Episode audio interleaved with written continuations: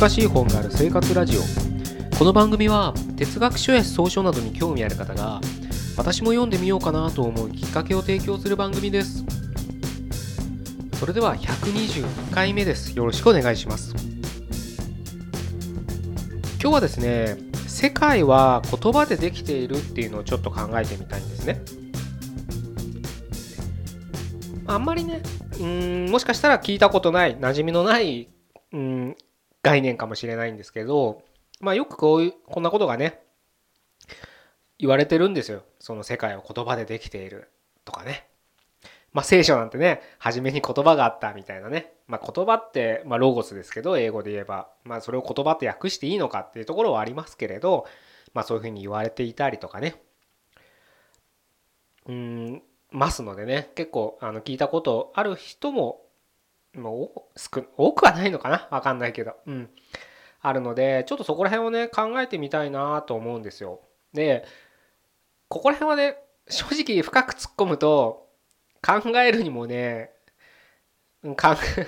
えるのもなかなかしんどい問題なんでもう少しね僕らが日常でどういったところに気をつけなきゃいけないんだってところに視点を移して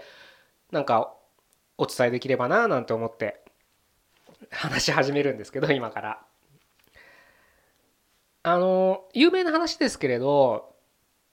例えば日本人が虹を見ると7色に見えるわ。見えるっていうか虹は何色ですか？って聞かれるとみんな大体7色って言うんですよ。で実際に虹を見て厳密にこ7色だって数えられるかどうかは分かんないですよ別なんかここの境目って実は1色なんじゃないかななんて実際肉肉眼で見ると7色に見えなかったりするかもしれないけどただ僕らは小さい頃から虹は7色だっていうのが何か思い込まされてるっても言ってもいいのかもしれないですけどだから何色ですかって聞かれたら7色って答えるんですよ。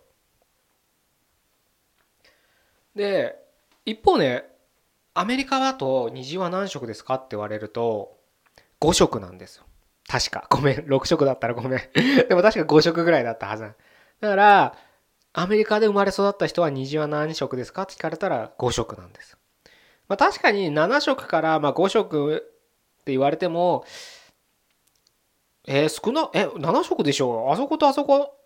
違う色じゃんっていうことも言えるし、まあ確かにそこら辺似たり寄ったりで一緒の一色にしちゃってもいいよねみたいなことも言えるかもしれない範囲だと思うんですよ。ただこれがね面白いことにこれ確かねパプアニューギニアかどっかのね人だったと思うんですけどそこら辺に住んでる地域の人だと思うんですけれど彼らに虹は何何色かって聞くと驚くべきことにね2色って言うんですよ。さすがに7色と5色だったらなんとなくねさっきも言った通り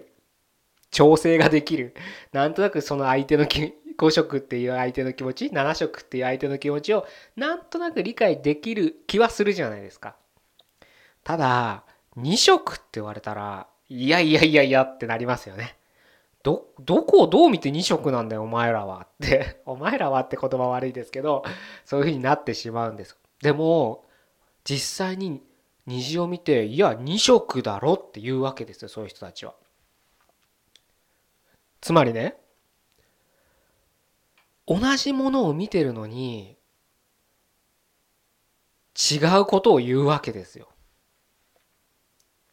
よくね、世界は一つだなんて言われますけど、本当に世界は一つかって言えますよね。同じものを見てるのに7色の人もいれば5色の人もいれば2色の人もいる。果たしてこれは同じものを見てるのかって話になるわけですよ。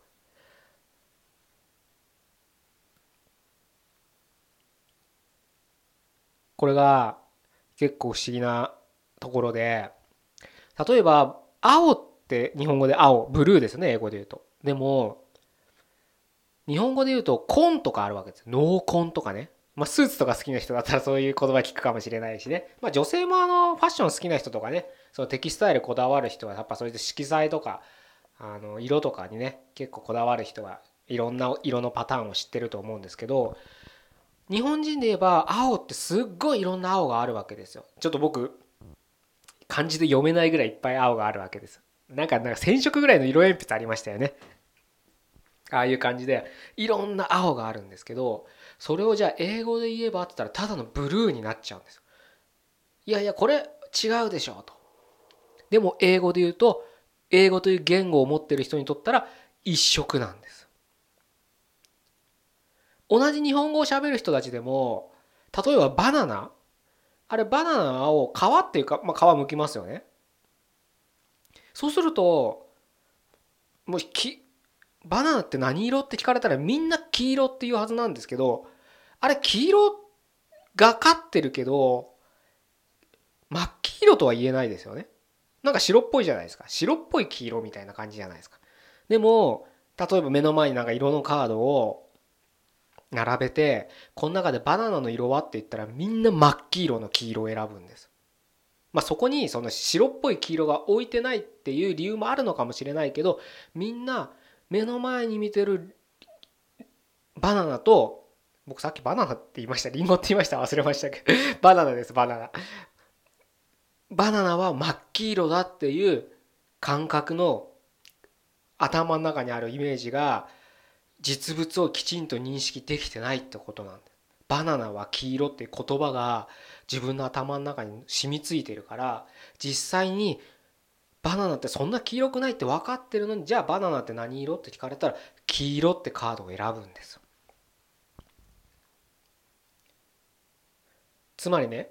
まあ、今その虹の色とか青の色とかバナナって、まあ、色のことばっかり言いましたけれど結局僕らは言葉に引っ張られるんですよ。自分の認識っていうか、うんまあ、認識って言ったらいいのかな。それのねもう一つ具体例を言うとちょっと今音声なんでなかなかうまく説明できないんですけど例えば目の前にその絵をで見せるんですけどどんな絵かっていうと丸がちょっと頭の中想像してほしいんですけど丸が2個ある絵。右と左に2個丸を描いてもらってそこの真ん中を、まあ、棒みたいなのでつないだ。だから丸を棒でつないだ絵っていうのをちょっとイメージして想像していただきたいんですけどこれを見せられて見せられるわけですよ。で A というグループにはこれはダンベルの絵ですよっていうふうにしてその絵を見せるん。で B というグループにはこれはメガネですっていう言葉を、まあ、どっかに添えてね下に添えて見せるんですでそれでちょっと月日を、まあ、何分かね置いてねじゃあ先ほどの絵を描いてくださいって言ったら言葉に引っ張られるから同じ絵を見てるのに全く同じ絵なんですよ。で正直ねどちらもダンベルに見えなくないけどダンベルっぽくないなみたいな。メガネって言われたらメガネっぽくないけどみたいなそんな絵なんです。でもダンベルって文字を見た人はその絵をもうダンベルっていうふうに認識しているから描くともうほぼダンベルの絵を描くんです。でもう一つ面白いのが B のメガネっていうふうに言われた人はさっき言った通り丸と丸を棒でつないでるだけなんですけどメガネっていう言葉を添えられてその絵を見せられた人はその絵の部分絵の部分っていうんですかあの耳にかける部分あるじゃないですか眼鏡の。あの部分まで付け足して描くんですさっき見た絵を描いてくださいって言ってるのに余計な情報を付き足し付け足して描くんですよ眼鏡っていう言葉を添えられた人全く同じ絵を見てるんですよなのに言葉が添えてあるだけでその対象としてる絵を認識する結果が全く異なるんです。これってすごい面白いことですよね。これね逆を言えばねじゃあ言葉のない認識って可能なのかっていうね問題にも発展することになるんです。今あなたが何でもいいですから思い何考える？頭の中に思い浮かべるっていうのは全てそこに言葉っていう概念がつきまとってるはずなんです。それは形あるものだけじゃなくてもいいんです。何か感情とかでもいいんです。数字とかそういう抽象的なものでもいいんです。必ず言葉を伴ってるはずなんです。なので全く言葉がないことを考えられるかっていうところにも行き着く問題になるんですよこれって。出発点は虹の色から始まりましたけどね。これはねあの言葉の習得方法とかあの子供のね発育言葉を使えるまでみたいなのねよくやっぱり研究してる人がいっぱいいてそれは当たり前当たり前っていうかねいっぱいいる人がいてそういう人たちがなぜ人はねあの言葉を覚えるんだみたいなどうやって覚えてるんだみたいなそういった仕組みをね研究してるわけですけど子供っていうのはやっぱ言葉を知らないわけですよ。だから世界は混沌として見えてるっていうんです。全く無秩序な世界に。でもその世界からママって言葉を覚えることによって目の前にいる女の人がその無秩序全くもう混沌としてるカオスな世界からママって言葉とその目の前にいる対象を切り取るんです。パパっていう対象を切り取るんです。ワンワンっていう会長をその世界から切り取るんです。だから言葉は世界を分節化するなんて言われるのがこういったゆえんなんですけれどそういうふうに僕らは言葉を概念として学んでどんどんどんどん自分の世界を構築する。だから日本語の環境で育つ子供と英語の環境で育つ子供は違う世界を切り取ってるとも言えるんです。なので虹を7色で切り取るか5色で切り取るか。それともさっき言った先住民のあのなんですかね未開拓の人たち未開拓のね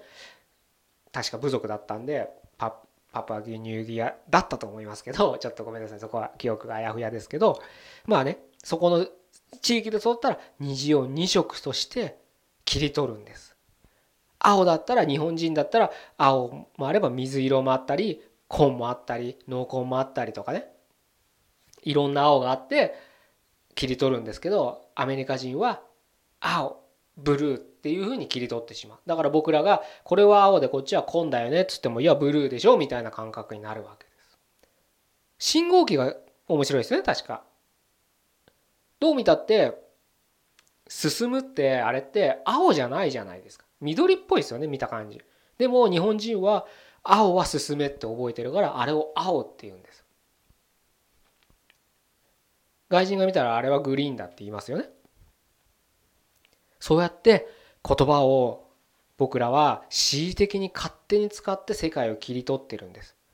でさっき言った問題に戻りたいんですけどじゃあ言葉のないところで世界を認識できるかっていうところも、まあ、考えたらなかなか悩ましいですけどクイズとしては面白いですよね。ちょっと考えてみてくださいよ。もちろん答えなんか出ないですよ。でも今あなたがちょっと想像することって必ず言葉がくっついてるんです。でそういうこういう話をするとねじゃあ山本は全部言葉がね世界を作ってるんじゃないかっていう一般そういうことを考えてるんだろうって思われるかもしれないですけど確かに僕はその一面もあると思うんですけどでも言葉が伴わない何者かっていうのもあるんじゃないかなって思ったりするんです。例えば三角な丸とか言ってわけわかんないもう意味わかんない言葉があるとしますよね。三角の丸を想像してくださいって言われたら意味わかんないじゃないですか。でもその時になんとなくよくわかんない。どんなものかもさっぱり想像つかない。だって言葉としてはもう矛盾してる言葉だから。意味をなさない。ナンセンスっていう言葉ですよだから。全く、まあ、言葉のカテゴリーっていうのを意味をなさない組み合わせになってますからあのそんなのはねあの存在しちゃいけないぐらい存在しちゃいけないっていうか全く空みたいなね。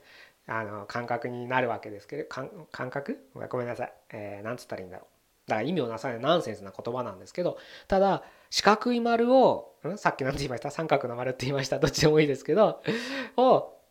想像してくださいって言われた時に想像はできないけどそのなんなんかよくわかんないものを考えようとしてる。じゃあそのなんかよくわかんないものっていうのは存在してないですよ。でもじゃあそれは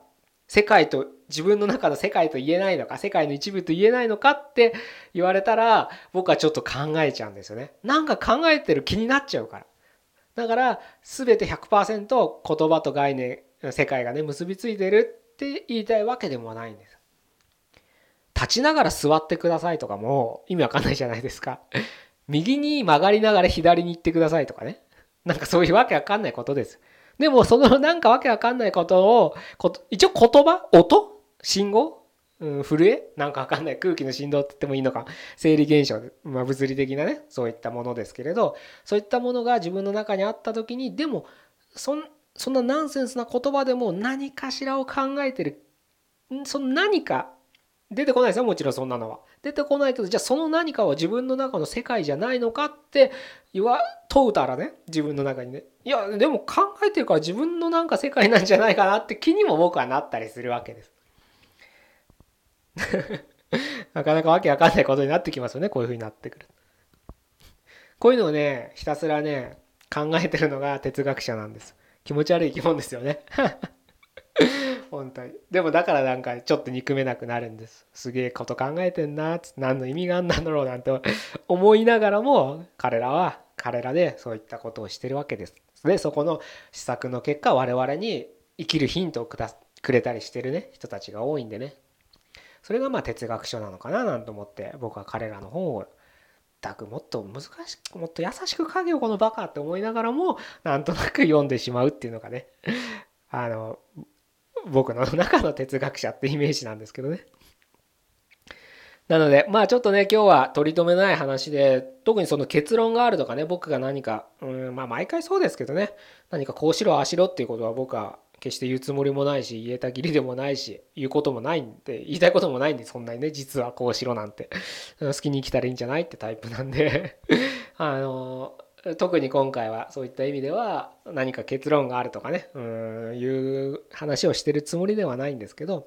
ただやっぱりみんなね生きてる中で自分の世界をより良くしたいって思うわけじゃないですかあえて自分の世界をダメにしたいなんてね思う人は僕いないと思ってるんですよまあ、一時期ねそういった自傷的になる人もいるかもしれないですよ。でもそのやっぱり自分の世界をねまあその当てつけで他人の世界を壊そうとする人たちはいるかもしれないですけどそれはちょっと話は別で今言いたいのはその自分の世界っていう話を考えた時にねやっぱりどんな人だってより良くしたいと思うわけです。その欲っていうのはその善っていう方の欲を僕は今使ってますけれどそのより良くしたいって思っながらやっぱり人間って生きてると思うのでじゃあ自分の世界って何なんだろうっていうふうに考えた時に人間はねついその絶対的な自分の世界がねあってそれをみんな共有してるなんていうふうに勘違いしがちだけどさっき言った通り同じものを見ても全く違うふうに捉えるわけです。でそこに言葉っていう概念がすごく深い結びつきをしてるってことはそこは僕は否定は全くできなくて否定する否定なんかするつもり全くないんですけどそこはすごく自分の生活でねあの、もうそれは実感することなのですしそういった本とか読んで実験データとかを読むと確かにななんてさっきのダンベルとメガネの例だってまさにそうですよね。同じものを見てるのに全く違う絵が出来上がってくるっていうのはまさにその言葉によって自分の世界がね認識してるっていうところになるとじゃあ今確かに自分が日々生活をしていく中でイラつくこともあったり嫌なこともあったり理不尽なこともあるけれどもしかしたらそれは自分が勝手にそう見てるだけな世界であって言葉という言葉って概念ですからね自分がいつも持ってる無意識的に持ってる概念に引っ張られてるんじゃないかなっていうきっかけを与えてくれるようなことだと思うんですね僕は今日はお伝えした内容は。そうすると毎日毎日イラついてたのが少し客観的に見れると客観的一歩引いてみれる。やっぱね一歩引くっていうのはすごく大切でふっと熱を冷ますみたいな感じですよ。やっぱり興奮してると喧嘩とかしてるとやっぱりどんどん熱くなるわけじゃないですか。で周りも見えなくなってついつい言わなくてもいいような一言を言ってしまうけれどその時一歩引くっていうとちょっと冷静に見れるわけです相手も自分もね。それは自分の世界を絶対視してたらなかなかできないことですから。で自分が絶対視してる世界では絶対に より良くはなりませんから。なぜなら人間は一人で生きてないから。一人で生きてるんだったらそれでいいのかもしれないですけどもう好きだろうが嫌いだろうが自分がもうそんな世界に生まれてきちゃったわけですから。他人がいる世界。なので他人も含めて自分の世界だっていうふうに認識すれば今今日お伝えした内容はいろんな示唆でいろんなシチュエーションで応用できることかなと思いますので是非その言葉と自分が考える世界っていうのを見ている世界生きてる世界っていうのがすごく強い結びつきがあるんだよってことをちょっと実感してほしいなと思って今日はこういう話をさせていただきました。じゃあ今日はこんな形で終わりたいと思います。122回目でした。ここまでどうもありがとうございました。